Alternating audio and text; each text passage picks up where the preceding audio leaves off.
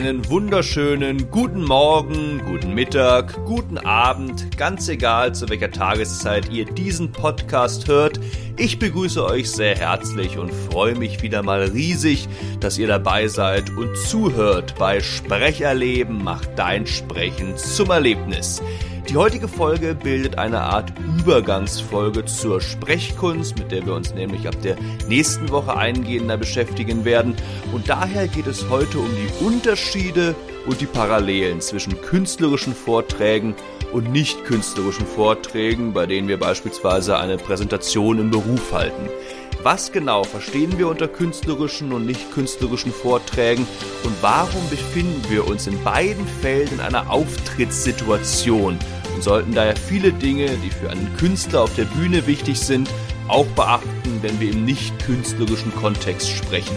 Das erfahrt ihr in den nächsten Minuten. Schnallt euch an, wir starten!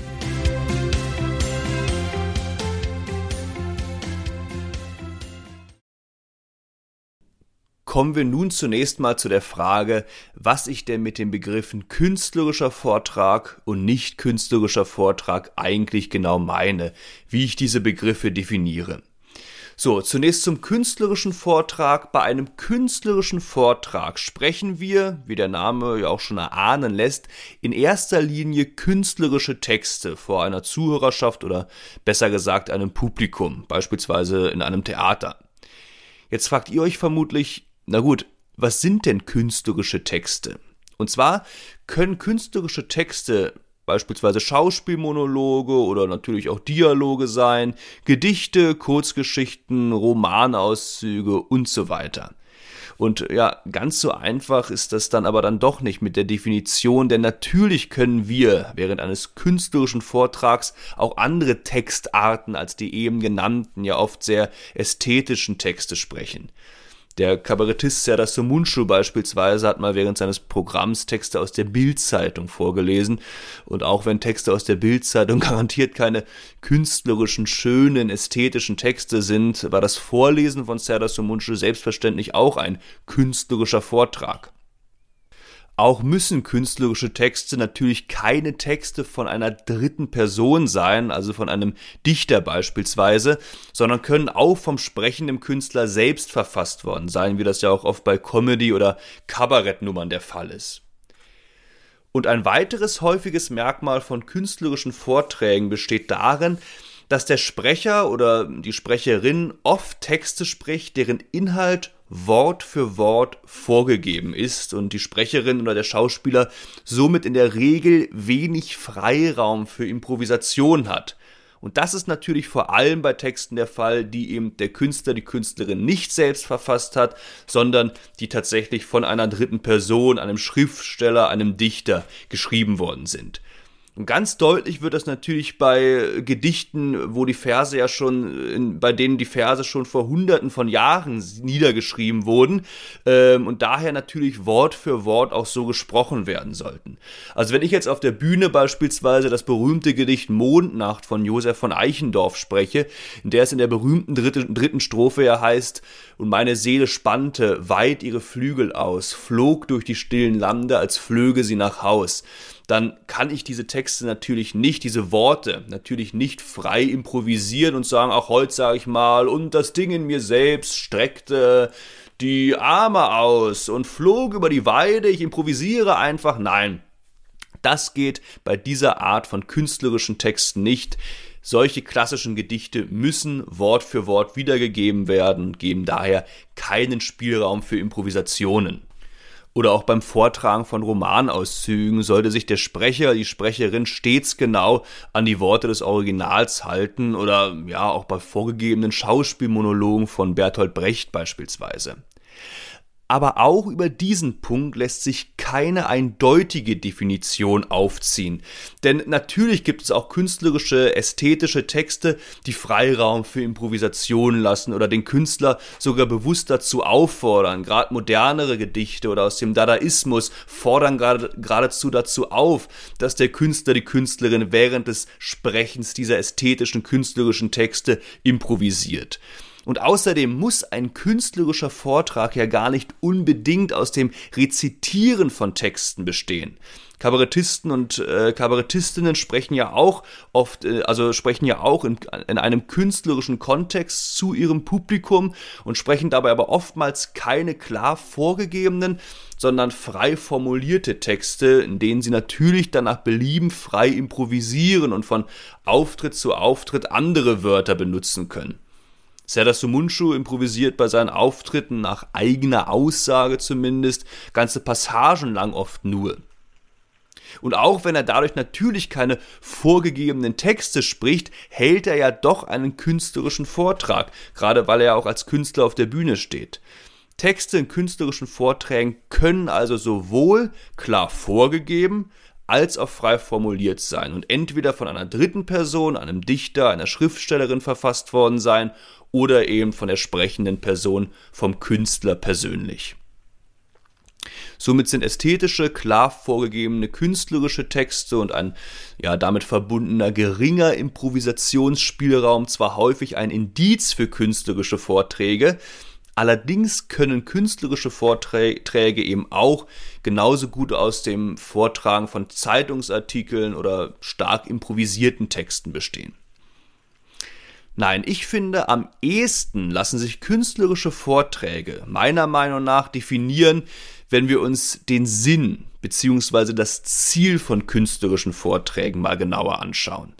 Und natürlich können auch künstlerische Vorträge das Publikum informieren, das Publikum über bestimmte Sachverhalte aufklären, vor allem natürlich beim, beim Kabarett. Aber in erster Linie wollen künstlerische Vorträge was anderes. Künstlerische Vorträge wollen das Publikum auf künstlerische Art und Weise, also durch künstlerische Mittel berühren. Das Publikum in bestimmte Gefühlszustände versetzen. Ein Beispiel für so ein künstlerisches Mittel wäre beispielsweise das Einnehmen einer Rolle. Und diese Gefühlszustände, in die das Publikum versetzt werden soll, können natürlich ganz unterschiedlich sein. Äh, durch das Sprechen von komödiantischen, lustigen Texten soll das Publikum zum Lachen angeregt werden. Oder wenn der Schauspieler in der Rolle des strammen Nazis zum Publikum spricht, soll es fassungslos, ängstlich oder, oder wütend gestimmt werden. Oder beim Sprechen trauriger Texte soll es angerührt werden. Da gibt es natürlich ganz, ganz viele ähm, unterschiedliche Möglichkeiten. Aber ganz wichtig beim Vortragen künstlerischer Texte ist eben, dass die Zuhörerschaft beim Sprechen mitgeht, mitfühlt, vielleicht sogar in fremde Welten entführt oder ja, eben berührt wird. Und dabei ist es ganz egal, ob es sich um ein Theaterstück, eine Sprechkunstperformance oder um eine Comedy-Nummer handelt. Der Künstler, die Künstlerin möchte auf der Gefühlsebene etwas mit dem Zuschauer anstellen. Mal mehr und mal weniger. Und das kann sich dadurch äußern, dass der ja, Zuschauer während einer Atze Schröder Nummer mal kurz auflacht. Auch das ist das Resultat einer künstlerischen Berührung. Oder während eines Auftritts, bei dem eine Sprechkünstlerin Tagebucheinträge von Anne Frank rezitiert, in Tränen ausbricht. Und durch dieses Ziel lassen sich meiner Meinung nach künstlerische Vorträge am besten charakterisieren und am deutlichsten von nicht künstlerischen Vorträgen unterscheiden, zu denen wir nämlich jetzt kommen. Und auch bei nicht künstlerischen Vorträgen sprechen wir im Endeffekt ja bestimmte Texte zu einer Zuhörerschaft, einem Publikum. Aber das Ziel ist dabei eben nicht, dass wir dieses Publikum künstlerisch berühren, es soll also nicht durch künstlerische Mittel, also durch das authentische Verkörpern von bestimmten Figuren wie Anne Frank oder das Sprechen von vorgegebenen romantischen Gedichten in bestimmte Gefühlszustände versetzt werden, sondern eher sachlich informiert werden. Und das heißt natürlich auch nicht, dass bei einem nicht künstlerischen Vortrag das Publikum überhaupt nicht emotional berührt werden kann. Beispielsweise können bei einem durchaus sachlich erzählten Vortrag über die Abholzung des Regenwaldes und die damit verbundene Vertreibung und äh, Tötung von vielen, vielen Orang-Utans durchaus Gefühle beim Publikum entstehen. Wut, Trauer und so weiter. Aber dies erreicht der Sprechende eben nicht durch bewusst eingesetzte künstlerische Mittel, sondern vielmehr durch sachliche Schilderungen, bei denen er aber in der Regel in keine Rolle schlüpft, sondern aus seiner eigenen Person heraus spricht, um das Publikum zu informieren.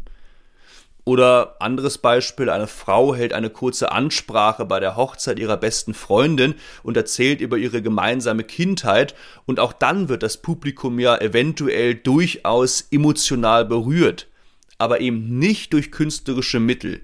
Die Freundin, die dort spricht, schlüpft in keine Rolle, sondern bleibt gewissermaßen in ihrer eigenen Person. Was natürlich möglich ist, ist, dass der Sprecher über den Regenwald Gedichte über die Natur oder über Tiere in seinen Vortrag einbaut, die er dann während des Vortrags sprechkünstlerisch vorträgt und somit kurz, ich sag mal, ja, seine Person verlässt und in die Rolle einer Person schlüpft, die gerade durch den Wald spaziert und äh, ihre Beobachtungen dabei lyrisch vorträgt. Das wären dann sozusagen Hybridvorträge, also eine Mischung aus künstlerischer und nicht künstlerischer Darbietung. Und diese Hybridvorträge werden uns im späteren Verlauf des Podcasts, gerade wenn wir zur Rhetorik kommen und ich euch einige Redemodelle vorstelle, auch noch begegnen. Aber da wir uns ja jetzt auf die Unterschiede zwischen künstlerischen und nicht künstlerischen Darbietungen konzentrieren wollen, lassen wir diese Hybridvorträge jetzt ruhig mal außen vor. Also können wir bislang festhalten, dass ein grundlegender Unterschied zwischen künstlerischen und nicht künstlerischen Vorträgen darin besteht, dass ein künstlerischer Vortrag durch künstlerische Mittel, also durch das Einnehmen einer Rolle, durch Ironie, äh, Überspitzung etc., das Publikum emotional berühren will, während dies bei einem nicht künstlerischen Vortrag zwar auch möglich ist, der Sprechende hierbei jedoch in seiner Rolle bleibt und dabei oftmals in erster Linie durch das Vortragen von sachlichen Fakten informieren möchte. Bei der Hochzeitsrede stehen die Emotionen vielleicht noch mehr im Mittelpunkt, werden dabei aber auch durch sachliche Fakten ausgelöst. Also äh, wann haben die beiden Personen sich kennengelernt, was war ihr schönstes Kindheitserlebnis und so weiter. Aber ihr seht schon, diese Grenzen sind hier wirklich fließend und eine klare Abtrennung dieser beiden Bereiche ist gar nicht so einfach. Aber wenn ich in diesem Podcast über nicht künstlerische Vorträge spreche, meine ich dabei meist in erster Linie klassische Referate in der Schule oder Präsentationen im Beruf, bei denen ja wirklich die sachliche Informationsvermittlung das Ziel ist und die Emotion eigentlich in der Regel kaum eine Rolle spielt. Also wenn jetzt der Chef zu Frau Meier sagt, so, äh, Frau Meier, bitte informieren Sie uns kurz über die wichtigsten Beschlüsse der Mitarbeiterversammlung von gestern Abend.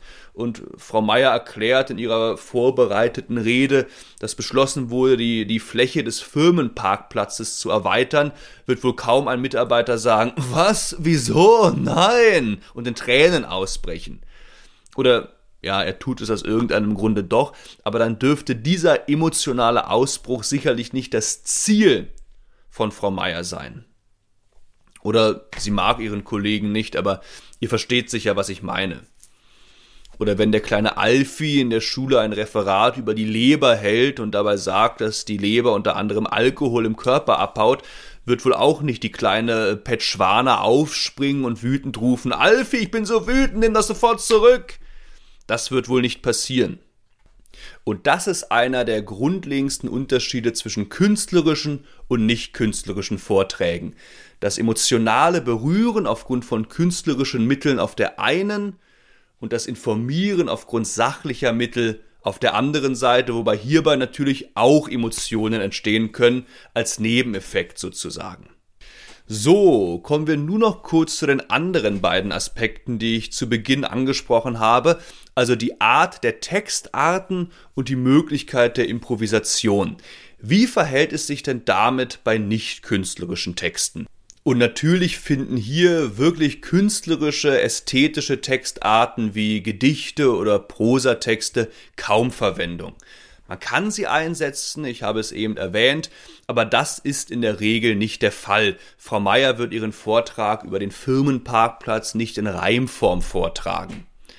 Auch das ist also ein klarer Unterschied zu künstlerischen Vorträgen, bei denen ja, wie gesagt, oftmals solche Textsorten Verwendung finden. Gerade natürlich bei der Aufführung von Theaterstücken. Menschen, die nicht künstlerische Texte vortragen, sprechen also fast nie fremde Texte von dritten Personen, sondern fast immer ihre eigenen formulierten Texte. Auch gibt es sicherlich Ausnahmen. Natürlich kann man sich auch fremde Präsentationen aneignen, aber das ist wirklich die Ausnahme. Und natürlich können auch in nicht künstlerischen Vorträgen Texte von anderen Personen kurz zitiert werden aus Büchern oder eben wieder aus Zeitungsartikeln. Aber diese Passagen sind ja dann oft in die, in die eigenen Texte eingebettet und nehmen prozentual nur einen relativ kleinen Anteil des gesamten Vortrages ein. Und hiermit kommen wir auch zum Aspekt der Improvisation. Natürlich können wir bei nicht künstlerischen Vorträgen oftmals frei formulieren und immer andere Wörter verwenden und müssen unsere Rede nicht Wort für Wort auswendig lernen. Und daraus kann auch ein großer Vorteil entstehen, weil durch dieses freie Umformulieren die Rede bzw. der Vortrag sehr lebendig und authentisch klingen kann. Natürlich gibt es auch hier die Möglichkeit, seine Ansprache Wort für Wort im Vorfeld auszuformulieren und diese dann auch genau so, wie sie bei einem auf dem Blatt steht, vorzutragen. Mein Vater macht das zum Beispiel und fährt soweit auch ganz gut damit. Aber ich rate in meinen Seminaren in der Regel davon ab, weil sich die Rede oftmals dann sehr auswendig gelernt, runtergelesen und eben wenig lebendig anhört. Aber das muss im Endeffekt auch jeder für sich selbst entscheiden. Manche fahren mit dieser Variante, wie gesagt, auch besser.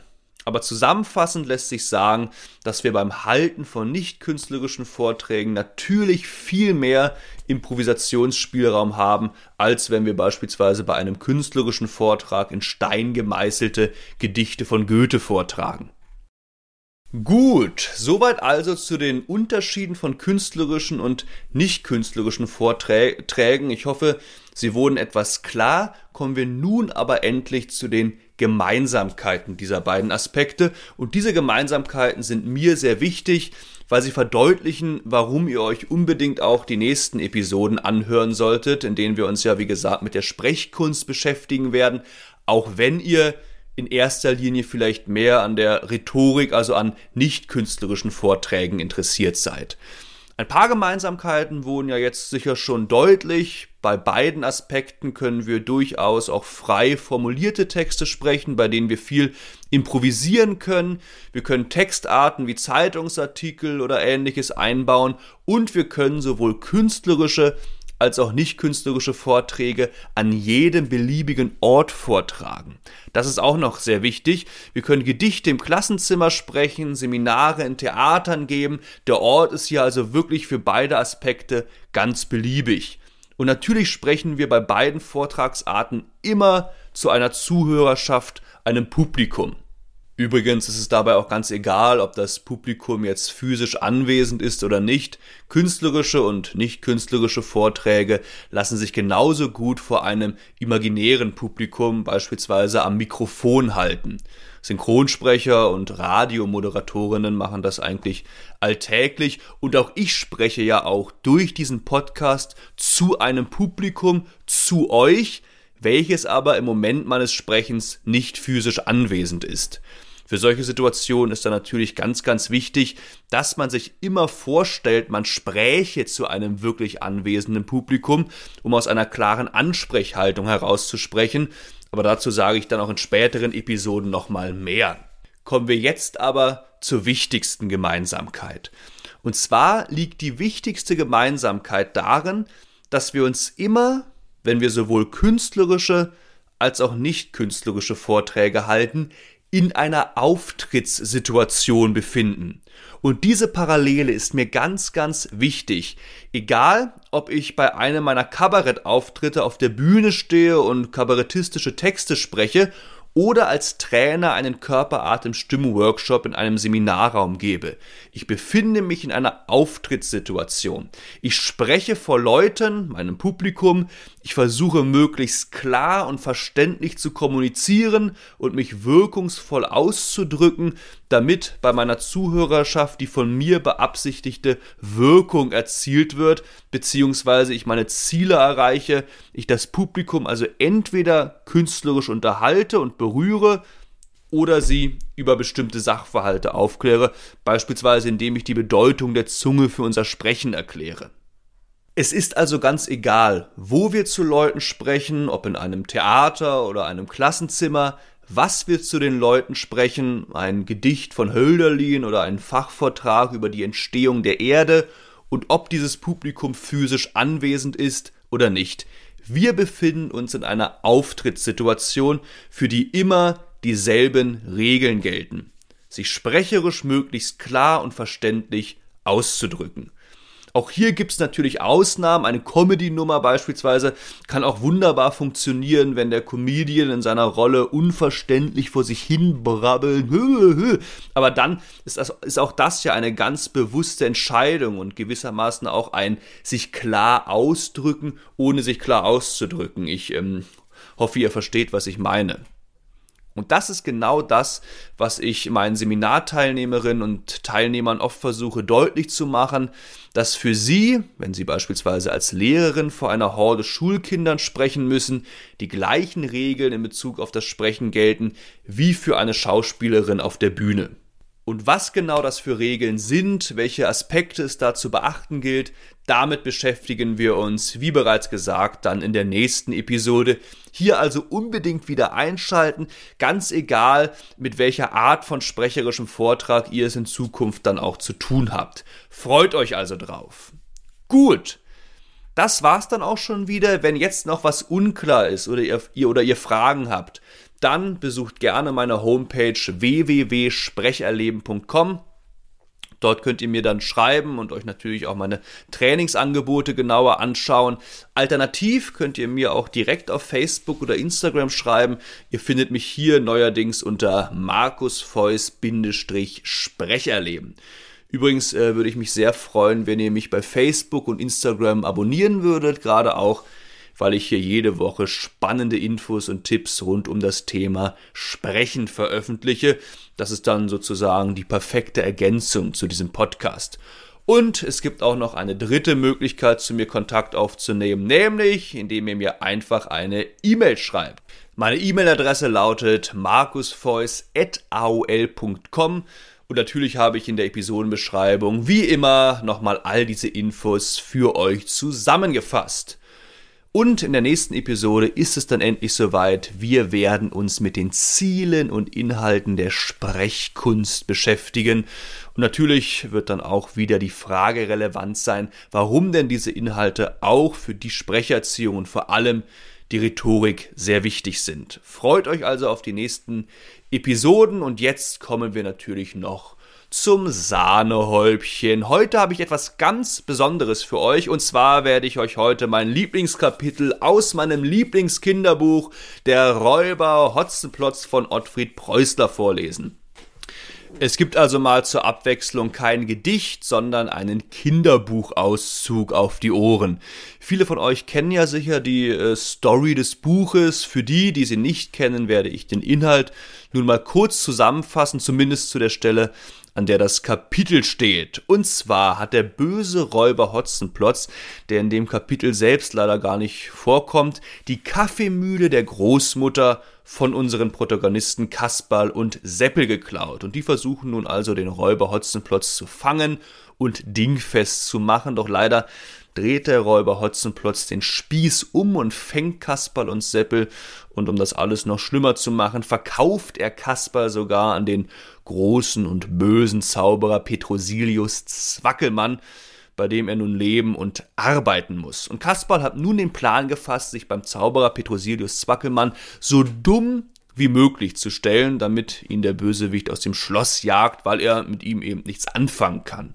Und wie genau das ausschaut, das erfahren wir jetzt. Kasperl hat nun also die erste Nacht beim Zauberer verbracht und die beiden sitzen nun am Frühstückstisch. Eine Sache muss ich allerdings noch äh, kurz erwähnen.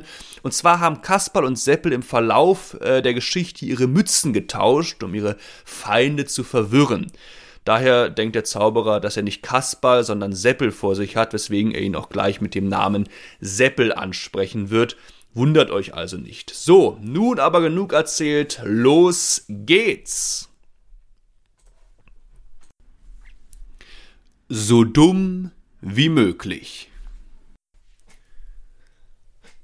Am nächsten Morgen musste Kasperl, dem großen Zauberer, einen ganzen Waschkessel voll Kartoffelmus kochen, und Zwackelmann legte den Löffel erst aus der Hand, als der Kessel leer war.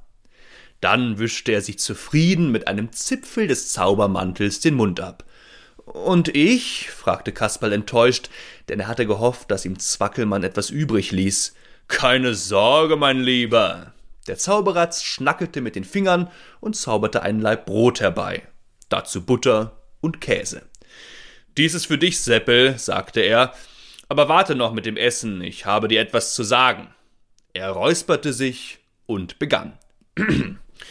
Heute muss ich dich hier allein lassen, denn ich reise zu einem Kollegen in Buxtehude und werde erst in den späten Abendstunden zurückkehren. Wenn du hungrig bist, geh in die Speisekammer und hole dir, was du magst. Im Übrigen wirst du arbeiten. Merke dir, was du tun sollst. Erstens, sechs Eimer Kartoffeln schälen und klein schnippeln für das Abendbrot. Zweitens, drei Klafter Holz zersägen, spalten und aufstapeln. Drittens, den Fußboden in der Küche schrubben. Und viertens, im Kräutergarten die leeren Beete umstechen. Wiederhole es. Wie du befiehlst, großer Zauberer Spektrophilius Zackelschwan, sagte Kasperl. Er hatte sich vorgenommen, in Zukunft alles so dumm wie möglich zu machen. Damit wollte er Petrosilius Zwackelmann zur Verzweiflung bringen. Vielleicht wurde der große Zauberer dann so wütend, dass er ihn aus dem Schloss jagte. Jetzt tat Kasperl, als müsse er angestrengt nachdenken. Er verdrehte die Augen und kratzte sich im Genick. Petrosilius Zwackelmann sah sich das eine Weile an, dann wurde er ungeduldig. Los, los, rief er. Siehst du nicht, dass ich weg möchte? Mach den Mund auf und sage mir, was du sollst. Was ich soll? Äh, fragte Kasperl. Ich soll? Ja, zum Kuckuck, was soll ich denn? Eben hab ich's noch genau gewusst, aber jetzt. Äh, Augenblick mal. Ich glaube, jetzt ist es mir wieder eingefallen. Kasper schob sich den Seppelhut aus der Stirn. Ich soll erstens äh, sechs Eimer Kartoffeln zersägen, spalten und aufstapeln, zweitens drei Klafter Holz schrubben, äh, drittens den Fußboden in der Küche schälen und kleinschnippeln für das Abendbrot, viertens halt ein, rief der große Zauberer Zwackelmann, aufhören mit dem Quatsch auf der Stelle, aufhören! Kasper machte ein überraschtes Gesicht. Wieso aufhören? fragte er. Weil du alles verwechselst und durcheinander bringst. Fang noch einmal von vorn an. Sehr gern, großer Zauberer Reprozilius Fackelspan.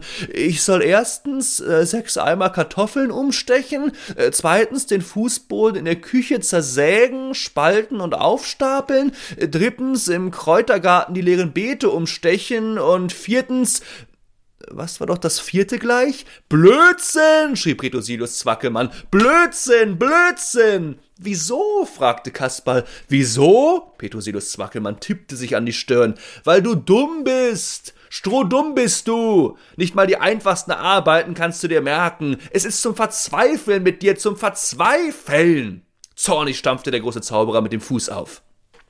Jetzt passiert's, dachte Kasperl. Jetzt jagt er mich gleich davon. Aber leider, der große Zauberer Zwackelmann jagte ihn nicht davon, denn er brauchte ihn.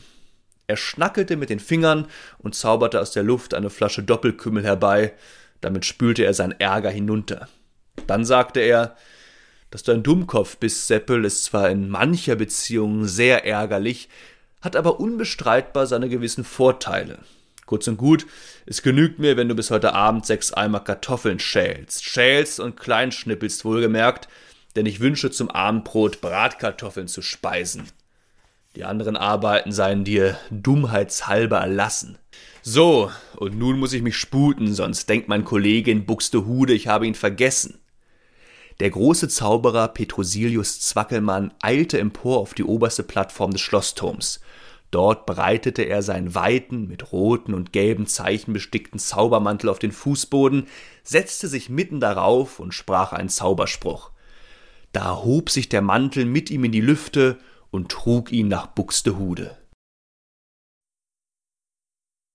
So, jetzt haben sicherlich viele von euch schon mit der Outro-Musik gerechnet, aber ich habe noch eine ganz wichtige und interessante Information für euch, vor allem für diejenigen, die aus dem baden-württembergischen Raum kommen. Denn ich gebe vom 7. Juni bis zum 26. Juli einen Sprechkunstkurs an der Volkshochschule Stuttgart.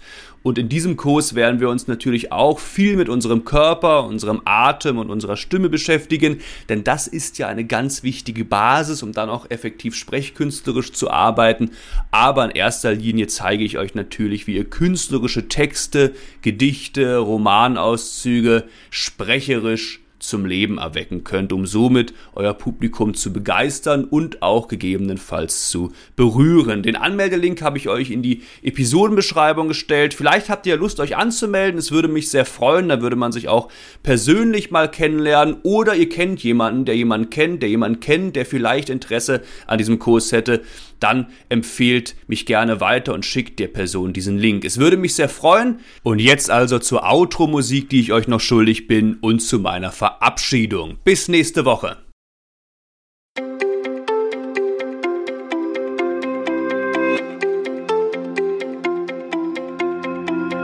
Und wieder geht eine Folge von Sprecherleben macht dein Sprechen zum Erlebnis zu Ende.